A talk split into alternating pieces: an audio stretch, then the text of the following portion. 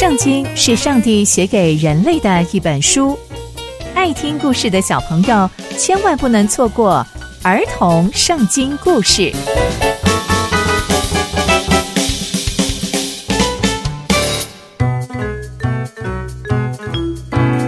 各位亲爱的大朋友、小朋友们，大家好，我是佩珊姐姐。小朋友们，今天佩珊姐姐要跟大家分享的故事是大卫抵达军营。我们在前一集中知道，非利士人又要再一次挑战以色列百姓喽，而且他们这次还派出巨人歌利亚。那接下来又会发生什么样的事情呢？就让我们继续听下去吧。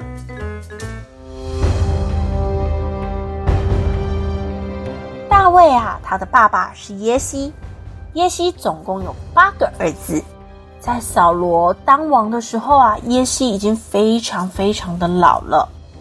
耶西三个大儿子都跟着扫罗一起上战场，在战场上的三个儿子分别是长子以利亚，以及次子亚比拿达，以及沙玛。那大卫呢，是最小最小的儿子。大卫有时候会离开扫罗，回到伯利恒去帮忙他的爸爸放羊。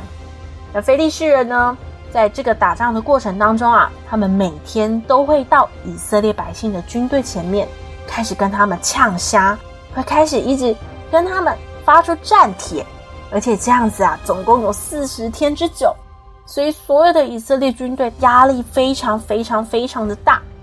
有一天，耶西对他的儿子大卫说：“大卫啊，你拿这些烘好的谷子。”还有这些饼啊，去给你的哥哥们。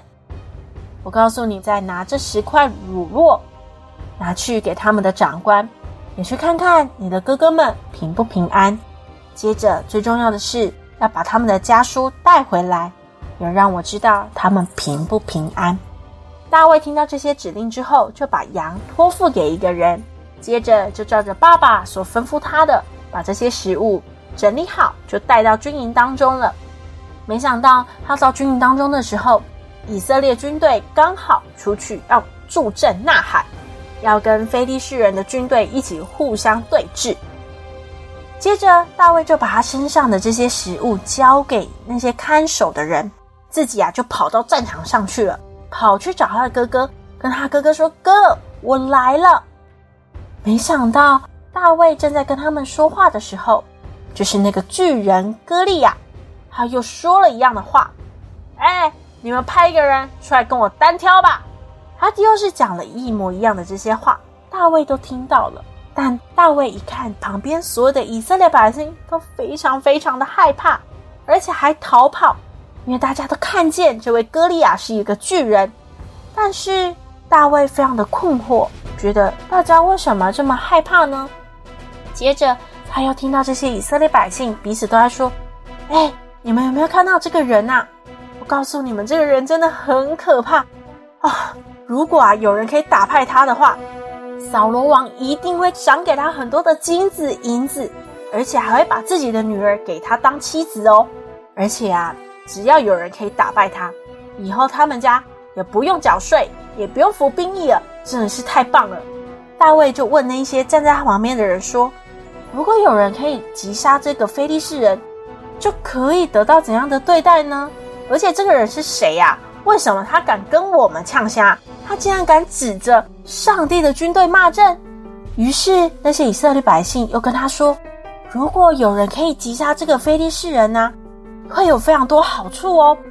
扫罗王啊，会给他非常多的金子银子，而且会把自己的女儿给他当妻子，而且啊，他们家永远不用缴税，也不用服兵役。”大卫正在听这些话的时候，他的大哥以利亚就听见了，他就非常生气，对大卫说：“你干嘛来这里呀？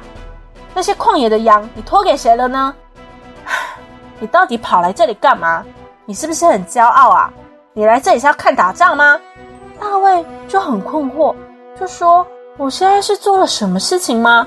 我不过就是说了一句话而已呀。”接着，大卫就离开他的哥哥。转向其他人，又问了一样的问题。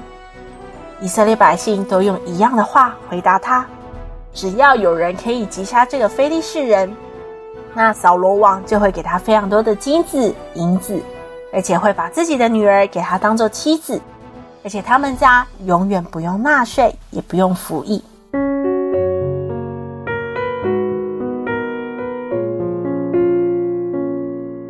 从今天的故事，我们可以知道，大卫带着爸爸所托付的食物、粮食抵达军营，但他不明白为什么大家这么害怕歌利亚。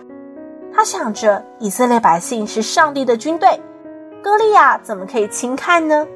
但大卫的哥哥竟然向他发怒，还指责他没有顾好牧场上的羊，质疑他是来看大家打仗的。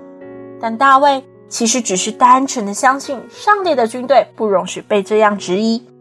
那接下来大卫又会发生什么样的事情呢？刚刚佩珊姐姐分享的故事都在圣经里面哦，期待我们继续聆听上帝的故事。我们下次见喽，拜拜。